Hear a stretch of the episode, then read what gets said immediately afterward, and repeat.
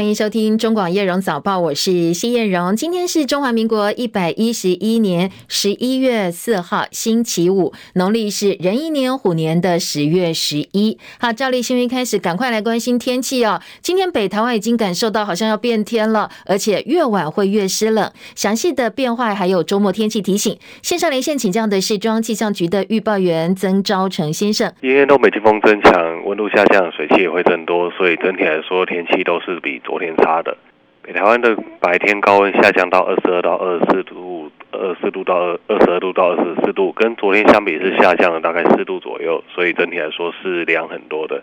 然后中南部跟花东影响就没有那么大，大概白天还是有二十六到二十九度左右，夜晚的低温各地大概是十九到二十一度左右，所以北台湾整天的气温变化是不大的，是湿湿凉凉的一个天气。而中南部是早晚凉，然后白天温暖，所以。中南部的日温差比较大，大家早出晚归要留意温度的变化。降雨部分在迎风面的桃桃园以北跟东半部地区，今天都是有短暂雨的。嗯，然后其他地区大概都是一个多云的天气，可能还是可以见到阳光。不过受到南方云系影响，中南部的山区偶尔也是会有一些零星降雨的一个机会。风力的部分，今天风力是会持续的增强的，所以在桃园到台南跟花莲、台东、赖绿岛、恒春半岛的沿海空旷地区，跟澎金马都会有九到十级的强阵风。所以大家在海边活动要特别留意安全。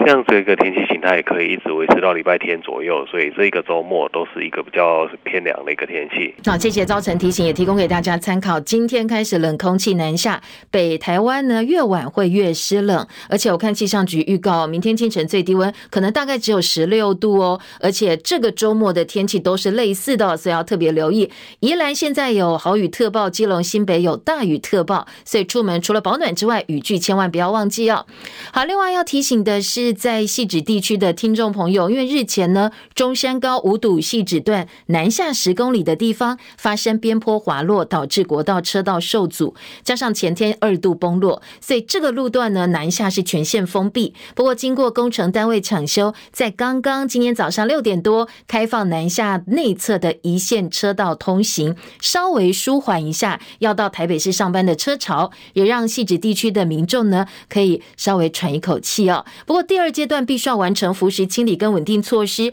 抢通主线车道之后的十个工作天才会开放，所以整体的交通状况还是不太乐观的。新北市交通战情室继续维持交通拥塞的警告，所以呢，新北交通局也提醒大家，基隆跟汐止地区的通勤或者是通学的民众呢。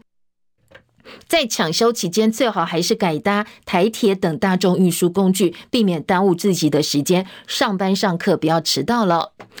而美国股市因为联准会昨天示意抗通膨行动距离结束还很遥远，所以华尔街主要股市今天都是收低的。联准会宣布升息三码，暗示不会很快暂停升息，或者是转为降息。清晨美国股市道琼跌上百点，标普五百跟纳指还有费半跌幅也都超过百分之一。收盘道琼跌一百四十六点，三万两千零一点；标准普尔五百指数跌三十九点，跌幅百分之一点零六，三千七百一十九点。科技股为主，纳斯达克指数跌一百八十一点，跌幅百分之一点七三，收在一万零三百四十二点。费城半导体跌三十五点，跌幅也有百分之一点五三，收在两千两百九十二点。台积电 ADR 稍低百分之零点四，六十点二八美元，而联电 ADR 跌了百分之零点一七，收在五点八八美元。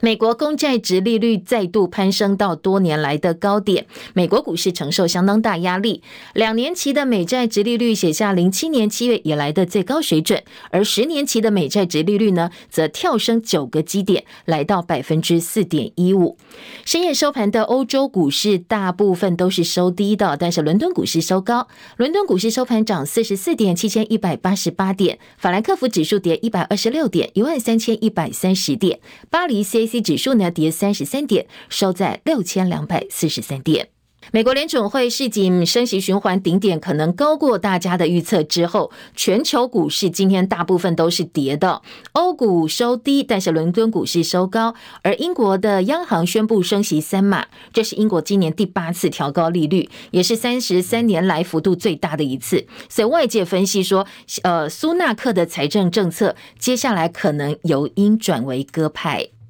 油价今天走跌，因为大陆维持 COVID-19 的清零政策，加上美元升息推高了美元汇价，大家都很担心经济会再度衰退，所以抑制了对国际这些油价啦或者是燃料的需求。纽约商品交易所西德州中级原油十二月交割价下跌一点八三美元，每桶八十八点一七美元。伦敦北海布伦特原油一月交割价下跌一点四九美元，每桶九十四点六七美元。昨天，因为联准会主席鲍尔在记者会上发表偏鹰派谈话，所以台北股会双杀，台积电暴跌百分之二点七八，带动大盘的加权股价指数再度失守一万三千点大关。台股昨天盘中一度大跌将近两百点，收盘跌幅稍微收敛。收跌一百一十三点，收在一万两千九百八十六点。不过不止台北股市跌哦，其实港股昨天也是重挫的。昨天香港恒生指数跌幅百分之三点零八，收在一万五千三百三十九点。台币兑换美元以三十二点二四五兑换一美元作收，贬值七点五分。法人说，鲍尔鹰派作风对本来已经疲弱的消费市场可以说是雪上加霜，加上台美之间利率扩大，所以衍生市场资金外流的负面影响。台北股市昨天大跌上百点，金管会主委黄天木说，现在面临以前从来没有经历过的情势，所以金管会必须在最有效的时机点推出相对应的政策，不排除禁空令或者是限跌令有机会出来。不过他说，这个筹码哦，用的时候要非常的谨慎。昨天，央行总裁杨金龙表示，市场会慢慢慢慢消化美国升息的消息，是不是会升到百分之五以上，很说不定，说不准。他说，货币政策的作用力会慢慢显现。不过，他也透露说，美债殖利率走扬，央行会视情况，如果真的手边有余钱的话，会进场购买美债。张佳琪的报道。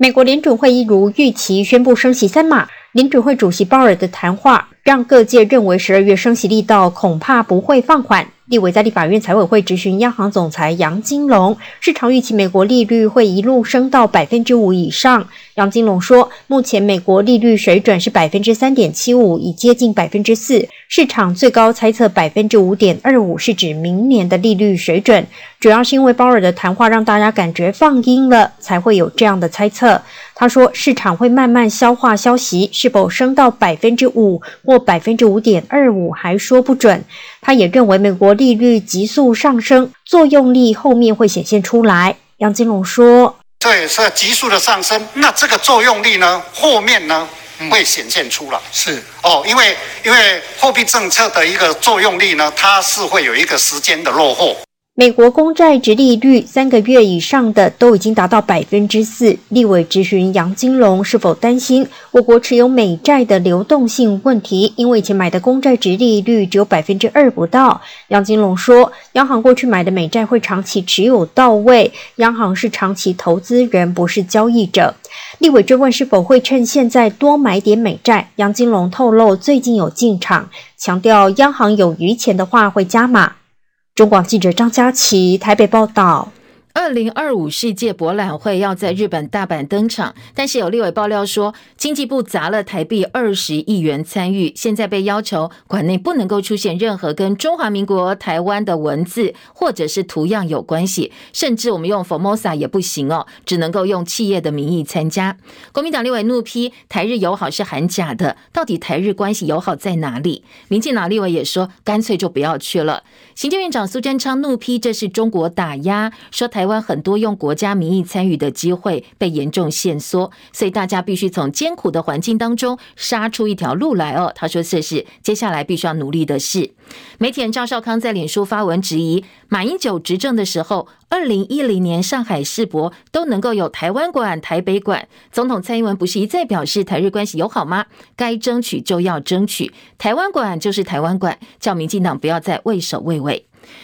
全国中小企业总会理事长李玉佳说：“如果不参加的话，可能会让台湾失去机会，所以他认为应该设法找到一些转圜的空间，持续向日方争取用台湾的名义参加，或者是比照二零一零年上海世博会台湾馆的方式，由外贸协会来推动等等。”不过，三三企企业交流协会理事长林柏峰说：“如果争取不到，干脆就不要去了，否则开了先例，以后世博会通通不会有台湾出现了。”他说：“这个是蛮严重的影响。”无党籍嘉义市长候选人黄少聪猝死，中选会评估相关时程还是赶得上原定十一月二十六号的投票。多位候选人也建议选举要如期举行，但是呢，中选会还是拍板在嘉义市长的部分哦，是延后投票，把嘉义市长选举单独延到十二月十八号投票。国民党候选人黄敏惠跟民进党候选人李俊毅先后回应，都认为这样子延后呢是耗费大量的社会成本跟人力物力。黄敏惠更说，延后选举会影响到投票率，可能会冲击到最后的投票结果。庞青莲的报道。中选会开会决议，将嘉义市长选举投票日改为十二月十八号。嘉义市长黄敏惠随后在竞选总部团队干部、党籍议员候选人以及地方人士的陪同之下回应，认为此事将耗费大量的社会资源。黄敏惠表示，中选会这个延选的决定不意外，但是非常遗憾。延后选举投票将会造成三大问题：第一是增加社会成本，难以估算；第二是选务人员需要三千五百多人，招募相当困难；第三则是增加了地方选务经费支出约一千万元。更何况在这次的选举当中，还有一个十八岁公民权的修宪复决案，他也担心延期选举将会影响投票率，冲击投票的结果。嘉义市长候选人黄敏惠强调，他会努力务实地用既定的脚步前进。民进党嘉义市长候选人李俊毅也回应表示，延后市长选举投票日对候选人来说都会耗费更多的人力物力，但尊重中选会的决定。李俊毅强调，延后选举投票日对候选人来说孰好孰坏难以评估，他会继续努力争取嘉义市民的支持。记者庞青莲加以报道。好，蓝英另外还担心，因为现在呢，呃，提名人候选人黄敏惠是争取连任，他本来希望能够稳中求胜，不过现在打延长赛之后，担心会重演今年初台中二选区立委补选的时候，民进党倾府院党全部资源，通通用来围剿他哦。当时是严呃围剿严宽恒嘛哦，当然最后也选举结果也跟国民党期待的不一样，所以现在呢，在嘉义市部分，蓝英担心会重演严宽恒。二点零版本的结果。资深媒体人赵少康最近抛出新竹换台北的说法，他多次澄清，但是呢，在政坛上或舆论上的讨论不断。国民党主席朱立伦昨天回应说：“怎么可能？”他反问黄珊珊愿不愿意被换？如果等黄珊珊愿意被换，大家再来谈吧。赵少康昨天表示，事到如今已经没有什么新竹换台北的事了。对于部分媒体说他是改口，他昨天也强调他没有改口，因为呢，他认为新竹市的重点不在交换，而在气保。他叫黄珊珊不要紧张，因为他从来没有说过高虹安换黄珊珊。一月二十号跟二月十一号，我的脸书上啊讲的是说呢，蓝白应该合作。好，那时候都还没有提名哦，哦。那蓝白怎么合作呢？就是我本来的构想是说，比如说国民党跟民众党大家商量一下嘛，好，在不同的地区，比如台北市、桃园市、新竹市提出最能够胜选的候选人，做民调也可以嘛。那这个人大家就共同推他，这个叫做新竹换台北，不是用新竹人去换台北的人。你新竹人跟台北人都提名了，怎么换呢？这不可能换嘛。而国民党台北市长候选人蒋万安跟无党籍候选人黄珊珊也都对于弃保做了回应。至于弃保的问题，我记得最早提出的是柯文哲市长，当时我也平常心看待。问过蒋先蒋万安先生很多次，你到底同不同意这样的政治分赃？看起来他是用平常心来看政治分赃的。啊，蒋万安说弃保最开始是柯文哲提出来的。昨天呢，柯文哲也对于弃保发表看法。他说台北市大概有百分之十的选票会选择弃保。在民调里面，不要陈时中当选五十趴，这种人在整个台北市十趴，弃保的票都有十趴，柯魂有二十几趴嘛，这些是铁柯粉呢。柯文哲的选票转移度很低耶，他这个柯文哲太 unique 了，选情很冷，要从八十五掉到六十五，这黄珊珊比较不利的地方，因为所谓的中间选民，你知道，他投票率比较低耶。好，柯文哲说，台湾还是有负面选举，常常是因为讨厌谁而去投票，就是不要让那个人当选，而不是因为支持谁去投票哦。另外呢，对于柯粉不支持黄珊珊的说法，黄珊珊说，要争取全部的人的支持，不会只有柯粉或山粉，还要争取更多的中间选民，大部分的选民都是没有颜色的。好，另外一个选战聚焦地区新竹市长选举，民众党新竹市长候选人高虹安昨天晚间在新竹市南中里办地方政见说明，现场相当热闹哦，座无虚席。会前他接受媒体联访，大家问他对外界说他的助理李中庭捐六十万政治现金给民众党，被批评是国库通党库。对此呢，高虹安说：“这个薪酬是合法取得之后，他要怎么样来运用，那也是他个人的意志，个捐到民众党哦来做这样的。”支持，其实我们当然也是非常的高兴。柯建铭或者是苏家全，他们的主任、他们的助理，也都有这样子的一个对民进党的捐款。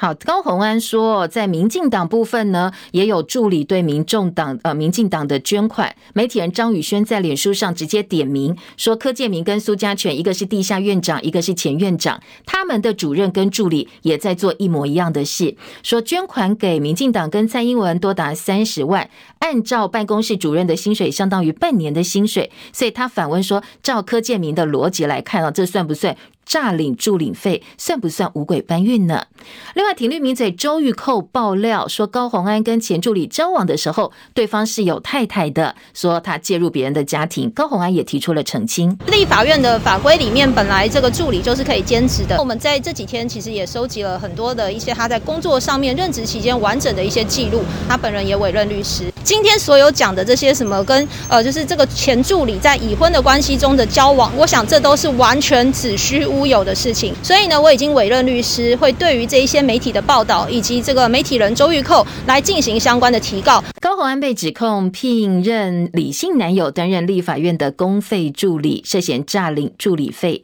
媒体人呃周玉蔻质疑说，这个检举人呢，疑似是他的同志，是民众党前立委蔡碧如。不过昨天蔡碧如好生气哦。火力全开，痛批周玉蔻。我提告，我在这里讲，我提告。我觉得我们的社会不允许这样子的人胡乱的说话。民进党就是这样杀人的。今天，民进党也同样用国家机器这样对待高虹安委员，侦查不公开，却把每一个动用国家机器才能得知的个人隐私、个人资料上报给。绿营的名嘴侧翼打手，这不就是共产集权整肃异己、清算斗争的手法吗？好，他指的是调查局的一些调查秘密啦，资料现在都被名嘴爆料了。食药署召开高端疫苗保护效益评估专家会议，昨天深夜宣布，经过专家一致决定，认同高端疫苗有新冠肺炎保护效益。食药署说，与会专家出席十五人，主席不参与投票，十四人同意，没有任何人不同意，所以通过这样一个审核的内容。委员经过评估各项数据，一致同意高端疫苗对于预防中重症跟死亡具有良好的保护效益。就同样打三剂疫苗来比哦，在委员会议通过的决议当中说，高端防中重症跟死亡保护力超过九成，跟莫德纳是一样的。食药署的药品组副组长吴明美说，先前发给高端疫苗 EUA 证明是根据疫情紧急状况核发的，所以疫情紧急状况没有结束之前呢，这个紧急使用授权 EUA 都会维持下去哦，不会被撤掉。今天指挥中心记者会会再说明相关的细节。昨天新增两万九千九百二十二例的新冠肺炎本土个案，再度跌破三万例，另外增加八十一例的死亡个案。中重症两百二十例，指挥中心先前宣布，十一月十四号起，确诊者隔离天数缩短到五天之后，不管快筛阳或快筛阴，通通都可以出门了。不过有研究说，居隔五天之后，还是有四成五成，呃，四成。到五成的感染者是有传染力的，所以民众很担心哦。这些人通通出门之后，我们的疫情还会再度扩散。对此，指挥中心发言人庄仁祥说，确诊者隔离之后，快筛阳必须要配合自主健康管理，外出是要全程戴口罩，所以他认为这样做就可以降低传染力了。防疫专家王仁贤说，政府搞小动作，次世代疫苗只买莫德纳，不买 BNT，儿童次世代疫苗会让五到六岁的孩子变成第一批次世代疫苗的孤儿。指挥中心昨天做了解释，说最主要原因是 BNT 并没有送件审查，而不是刻意大小眼。不买这个 BNT，而国内现在库存了大量的快筛试剂跟口罩，也有专家担心会不会过期，最后通通销毁，很浪费哦。那指挥中心说，呃，这一些快筛剂跟口罩在今年都不会有效呃效期到期或者是过期的问题。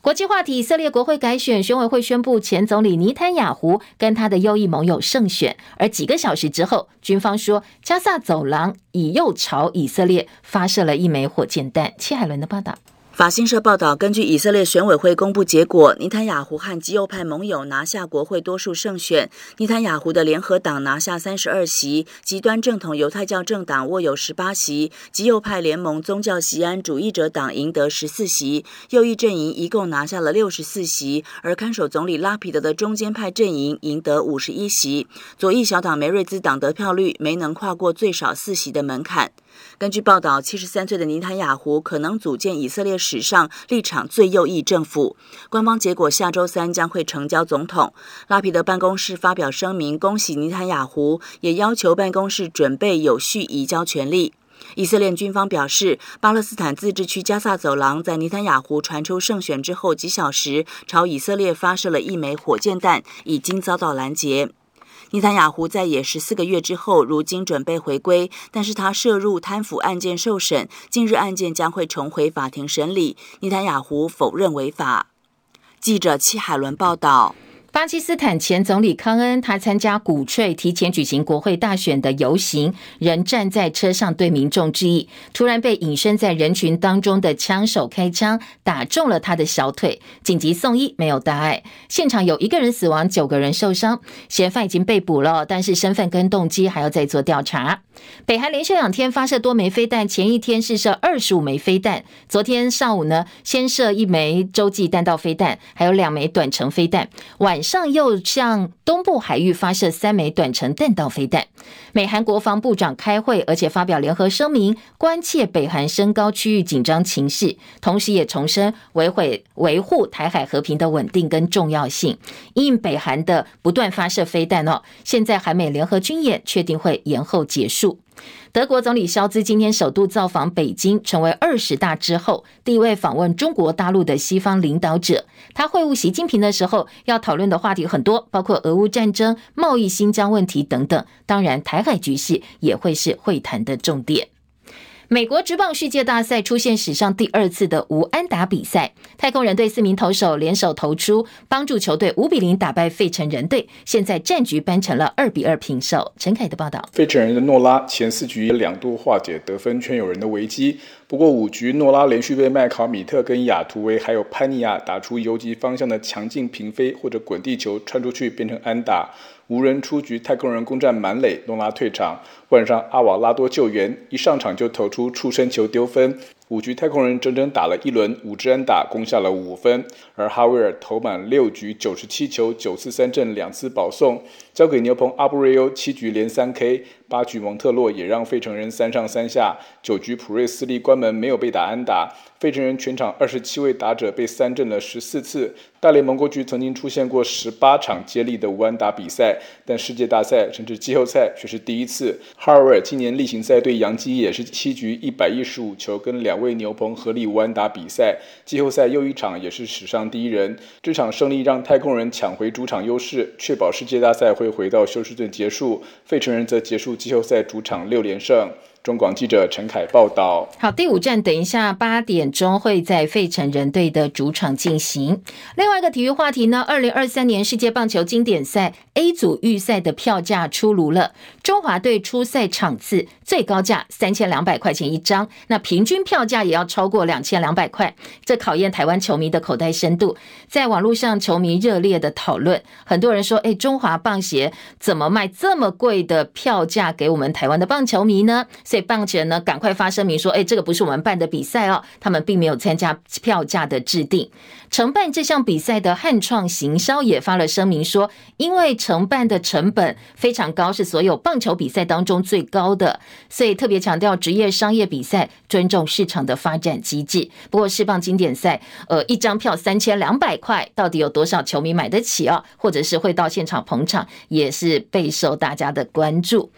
特斯拉执行长马斯克以四百四十亿美金收购推特之后，大刀阔斧进行改革。彭博引述知情人士的话说，马斯克为了减少成本，现在计划在推特砍掉大概三千七百个员工。好，三千七百多人是什么样的概念呢？这个是该公司员工总数的一半，所以现在的推特可以说是人心惶惶。中广早报新闻。今早报在头版的新闻重点，首先聚焦的是美国联准会一如大家预期宣布升息三码。今天两个财经报纸《工商经济》头版头条大标之外呢，内页二版都是呃旁边的一些配合报道，来观察一下联准会到底透露出什么样的讯息。综合性报纸《联合报》也把它放在头版头条，配合内页有三个版面的报道哦。而中时在头版下半版面也看到了联准会最新的宣布。不过当然大家。嗯切的角度不太一样哦。联合经济呢，最主要大标题是告诉大家，除了昨天宣布升息三码之外。呃，联准会也预告，接下来最后利率会不断不断攀高，还会更高。中国时报呢，聚焦的是昨天受到联准会的宣布影响，台北股汇双杀。工商时报则是继续来报道，今天清晨美国股市重挫。呃，今天清晨的美国股市当然是呃这个，因为联准会的警告之后呢，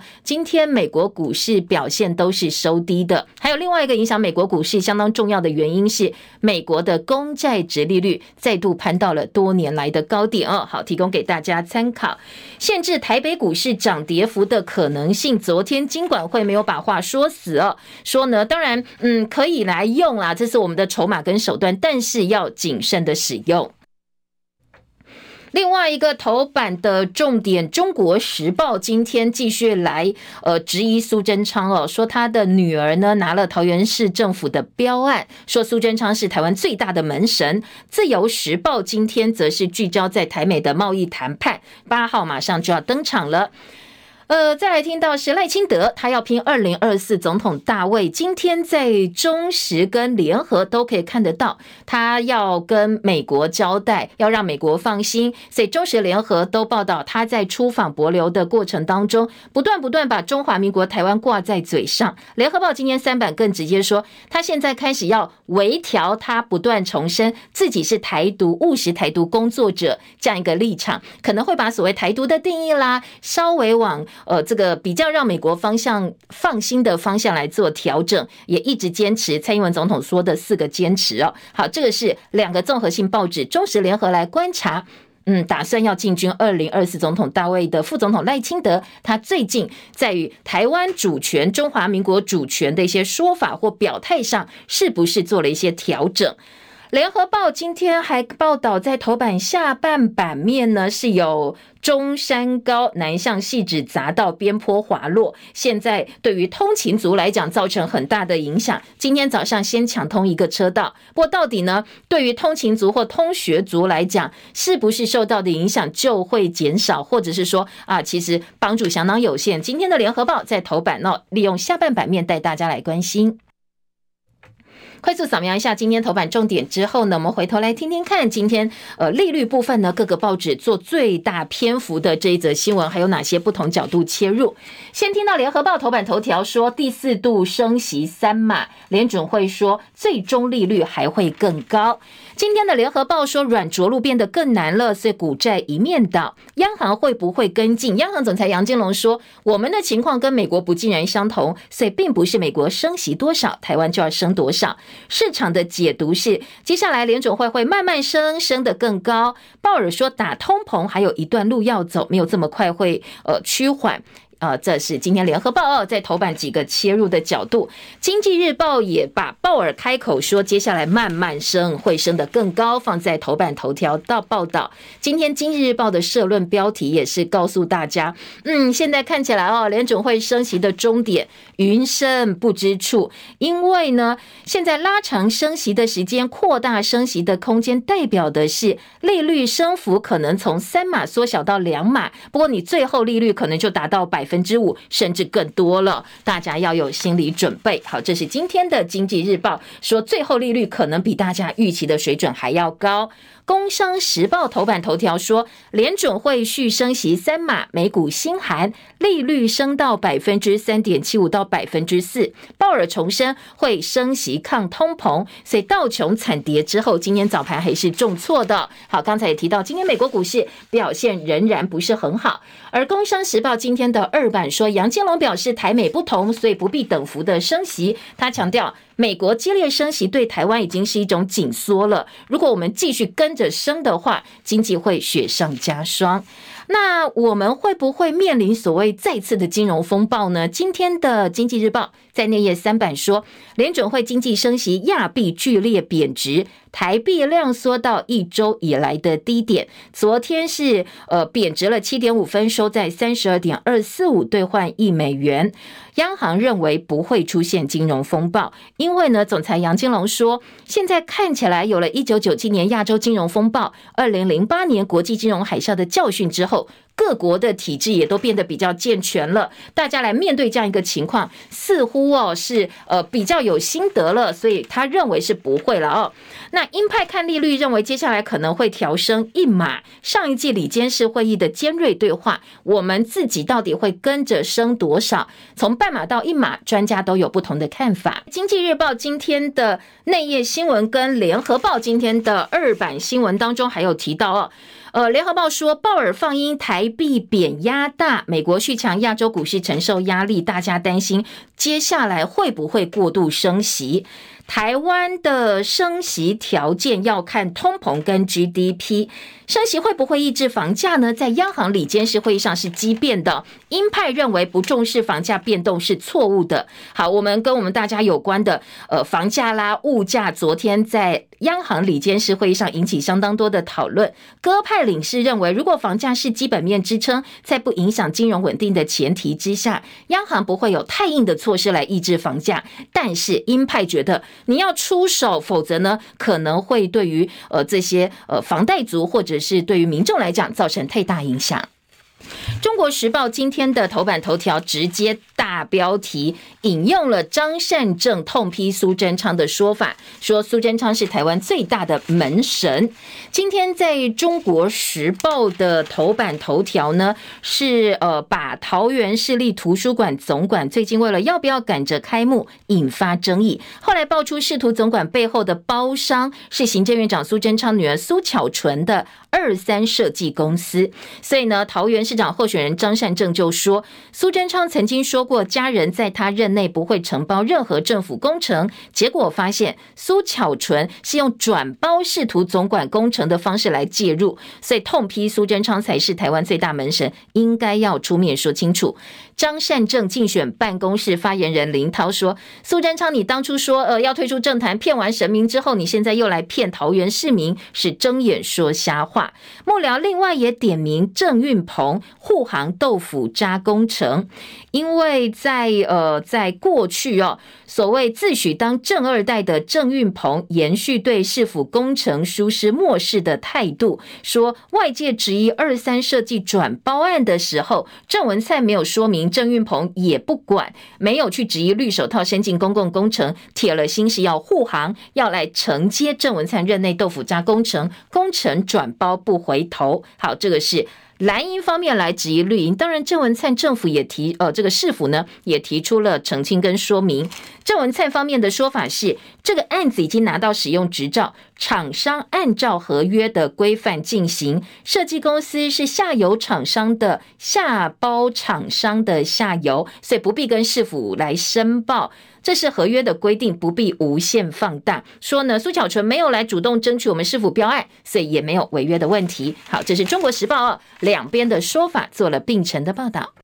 除了这则新闻之外呢，今天中时头版下半版面是赖清德说，副总统赖清德结束博流访问行程，三号晚间回到国门，他出访的过程当中。言必称中华民国台湾。被问到过去自称是务实的台独工作者，你的政治路线是不是做了微调呢？他说没有路线微调的问题。那他再不不断不断重复的是蔡英文总统的四个坚持，说要解决。国际跟国内对于我们所谓认同上的分歧也好，要得到国际肯定也好，他会继续在这个路上来努力。好，今天的《中国时报》把他说的话哦放在了头版的下半版面来报道。那什么是这个坚持呢？蔡英文总统过去讲过，是二零二一年蔡总统在国庆大会讲话当中提出来的两岸政策主张，被视为是回应当时中共总书记习近平发表习五条的。一个回应，包括永远坚持自由民主的宪政体制，坚持中华民国跟中华人民共和国互不隶属，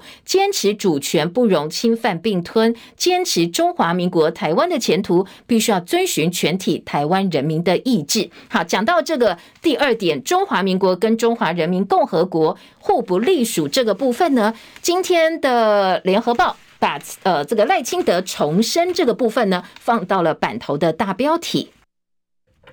蔡英文的四个坚持，现在呢，赖清德哦继续延续。赖清德表示，台独指的是台湾不属于中国的一部分。好，这是台独的定义。所以很多人说，哎，这个台独的定义是不是稍微做了微调呢？他说，呃，我美中台对于台独解读是不一样的，所以呢，大家看法不一，并不是三言两语就可以简单说明的。他把蔡英文总统过去四个坚持拿出来讲，说中华民国是我们的国民，中华民国台湾是对我国的。称呼国际社会可以叫我们中华民国台湾。所谓的务实台独工作者，他说你要去了解台独的现代意义，因为台独或者是台湾独立，早在日治时代就有了。当时台湾有一群人想要在日本殖民的时候当家做主，但是经过百年发展，特别是现在台独跟台湾独立，他说呢，呃，我们的共识就是台独是台湾不是中国的一部分，这样就够了。这个就是所谓的台。台独，呃，这这个这是赖清德最新的说法。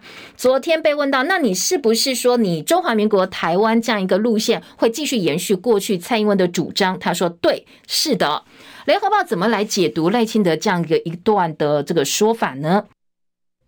记者蔡靖宇的特稿说。外界的部分解读说，他的务实台独工作者立场微调，但是其实这样一个论述并不脱二零一九年他参与民进党总统初选的时候说的。但是因为他是副总统的角色，再度重申这样的内容，所以看得出来他的两岸论述雏形已经出现。只是说这样一个说法，美国能不能够接受？台湾的选民能不能够接受啊？这是接下来他要角逐大位。呃，在美中台关系这么紧张的时候，怎么样更稳健、更全面的两岸政策得到多数人的支持？这是赖清德没有办法回应的是。大陆学者说，言语掩盖不了台独本质。包成科说，蔡英文的四个坚持对大陆也是台独主张啊，所以你尽管。你跟过去务实台独工作者，可能你的说法做了调整，不过在大陆眼里哦，蔡英文的四个坚持就是台独，所以你延续下去仍然也是台独的主张。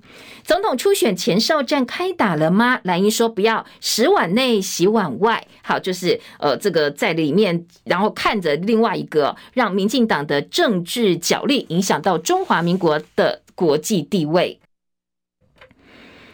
国民党重申，我们的正式国民是中华民国，所以呢，你出去你不要再用中华民国台湾来呃混淆视听，说你连自己宪法上的国民都不肯承认，都不肯讲，就是借壳上市，自我矮化。好，这是联合报今天的讨论。另外，联合报头二三版的下半版面还有一个切点是台美二十一世纪贸易塔倡议八号纽约第一次谈判。这则新闻，联合报在三版大概一百字解决了，但是自由时报放在头版头条来做大标题的报道。二十一世纪贸易倡议谈判八号登场，台美贸易便捷化上桌。第一场会议在纽约，中小企业四大议题先谈。那我们方洋珍妮带队，美国贸易代表官员上场。这是自由时报今。天的头版头条标题，还有部分的小标内容。这个是行政院经贸谈判办公室昨天证实说，台美二十一世纪贸易谈判即将登场。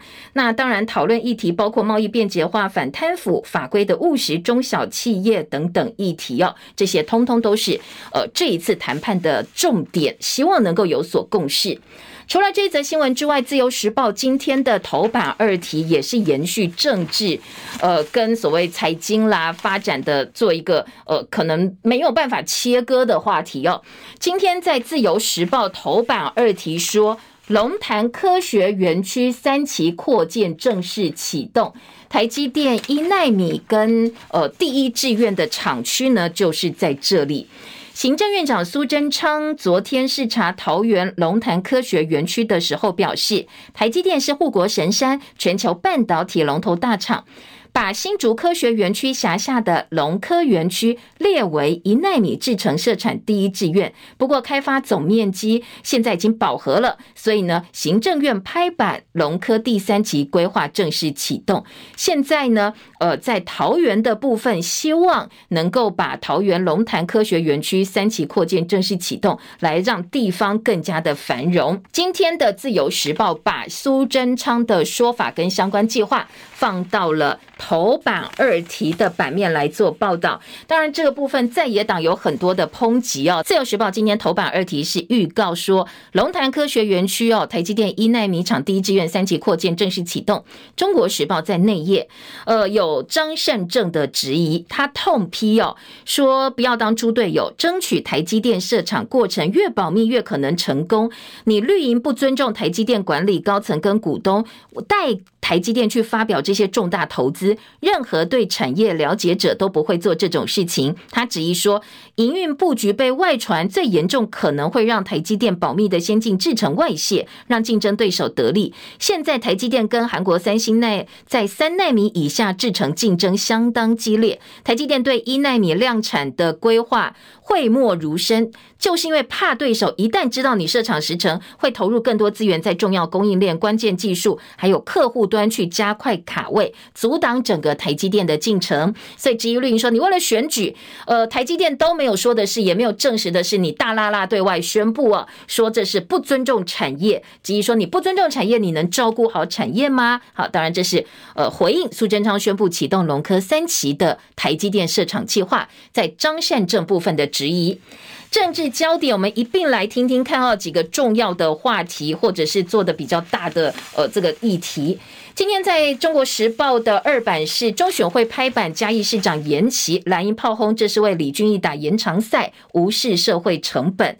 黄敏惠觉得遗憾，但是并不意外。那全党打一人，现在蓝营方面担心黄敏惠会变成严宽恒的二点零版本，因为这一把最主要的选举过去之后，如果他单独选的话，所有府院党资源都可以用在嘉义这个地方哦。那黄敏惠可能很难敌得住。人物侧写中选会只有党意，李进勇骂名上身，说中选会强势没收嘉义市长选举，表面上是法定流程，不过。政治算计，人尽皆知。中选会主委李进勇被骂了。那现在中选会今天自由时报用的字是中犬会，中心的狗哦，这个犬说它是中犬会，这是中国时报。好，再来听到的是在联合报的选举话题版说，高虹安反击柯建铭助理也捐款给民进党。林根人说高虹安的助理涉嫌兼职，沈惠虹则说这是国库通党库。高虹安认为助理薪酬是合法取得的。这是蓝绿夹击高虹安，在国民党部分呢是指疑高虹安用她的男朋友李中庭担任公费助理涉嫌兼职的问题。那民进党说，呃，公费助理的钱后来再捐给民众党，是国库通党库。国民众党说：“你国家机器整个来打高虹安，会不会太扯？”一部分强调她的男友都有在做国会助理的事，那薪水是合法取得，她爱捐给民众党，那是他家的事嘛？哦，他也乐观其成。再说，民进党你自己这么多办公室主任钱，还不是都捐给民进党哦？现在联合报说，封城暗黑大战，蓝绿侧翼指导私领域，除了公领域的讨论之外，高虹安的私领域被网络公审。恶意影射，不但她男朋友的议题被浮上台面，甚至连李姓男友前妻罹癌病逝，网军侧翼不断加油添醋，说这真的是太夸张了。封城的暗黑大战，今天的呃联合报把它放在政治版面非常显著的一个版面报道。再来，郑文灿呢？民进党质疑，呃，张善政担任立场亲中的经济党荣誉顾问，但是呢，郑运鹏说，呃，你们桃园人要有世人之名来选人，但是国民党籍桃园市议员苏翠玲打脸说，哎，你桃园是否两周前才邀这个经济党的党主席参加活动上台致辞？你郑文灿自己都跟他站在一起哦，你现在来质疑，呃，这个张善政，好，这是今天的中国时报。沈慧虹质疑高虹安国库东挡户，自由时报也做到了版头的大标题，中时也是哦，所以这个话题呢，今天在早报有相当大的版面。再来听到中自由时报另外一个重点就是防死亡防中重症。今天自由时报头版有食药署昨天晚间说高端保护力超过九成，跟莫德纳一样超越 BNT。今天的自由时报是放在头版哦，非常上面的一个标题报道。今天在呃这个中国时报内页则质疑说，错误的疫苗政策造成了很多冤魂，两家药厂护党没有跟上国际准则。今天在高端疫苗有效性的部分，台大工卫学院兼任教授金传春说，食药署应该提供给人民最好的疫苗，但是民进党政府是呃这个。不是帮助国产疫苗走上国际，而是帮一个国产疫苗去挡另外一家国产疫苗，最后图利了某一家国产疫苗之后，很多因此而受害的民众又变成冤魂了。他说，民进党利用爱国心真的做了很多奇怪的事情，但是蓝立委说，这一个审议委员会呢，说高端有保护力，就只是为了帮陈时中的选情解套。说，呃，现在呢，在整个疫苗的。公信力部分已经没有了。好，这个是今天的《中国时报》报道。再来听到其他的国内综合政治焦点呢？故宫博物院文物毁损案惩处出来了，三件破损的瓷器当中，被人为因素打破清乾隆青花花卉盘，分别对两个职员记一个大过跟两次申诫处分。故宫院长吴密察说，这三件被打破的文物当中，只有一件被认为人为毁损。这个工作人员本来以为盒中是没有东西的，想要整理盒中跳落掉下来的布，所以把锦盒翻过来，不小心文物就从从一公一百公分高的工作台掉到了地毯上，所导致。所以整个过程啊，误会一场了，是不小心的。太阳能光电板大举入侵台南七股，现在已经有超过一千公顷土地完成了光电备案，当地养殖渔民反弹，所以昨天有。两百多个七股居民北上凯道抗议，要求政府设光电总量管制，否则呢，你台南七股现在的土地通通变成了呃这个光电的地方了。叫苏贞昌不要再欺负这些七股居民了。另外呢，在呃这个内页新闻部分呢，《旺报》今天说，战狼外交失去美国的支持，美中整合年代结束。中国结束四十年来跟西方的经济整合策略上走错路，影响可能比俄乌战争更大。好，这是《旺报》引述了弗里曼，这是一个美国学者的说法。今天的《旺报》头版头条是港澳团客大陆籍的研修生，十一月七号开放到台湾来，陆委会放宽入境管制，观光团可以停留十五天，港澳籍白领应聘就业从事宗教活动也都能够申请入境。好，再来听到的是北韩射飞弹。联合报今天在国际版面说，美韩延长了军演。细指边坡今天抢通一线，全线可以开放通车，但是呢，全线开放通车还要再等十天的时间，所以呢，在所有的过程当中，可能要特别注意。隔离新制七号上路，确诊者解隔之后筛阳还是要自主健康管理，而不是说完全没有规范的就可以趴趴走。好，刚才有提到汐止边坡，现在联合报土木技师的说法认为，其实哦，国道一号连两崩，应该要开始做总体的体检，彻底的体检了，要扛住通车的压力，真正彻底的检视边坡的安全，来解除问题，解决问题。继续内页新闻，有这个呃，财经报纸，央行喊话不会出现金融风暴，还有一个 IC 设计厂违约，市况差，宁愿赔钱也不投片。义隆提前跟金圆代工厂解除长约，第四季列违约金可能会损益两平。IC 设计大厂义隆现在跟金圆厂解约，爆出了第一例哦。今天财经报纸《经济日报》放在四版做了非常大篇幅的一个分析报道。我们时间到了，谢谢大家的收听，也祝福您周末美好顺心。我们下周见，拜拜。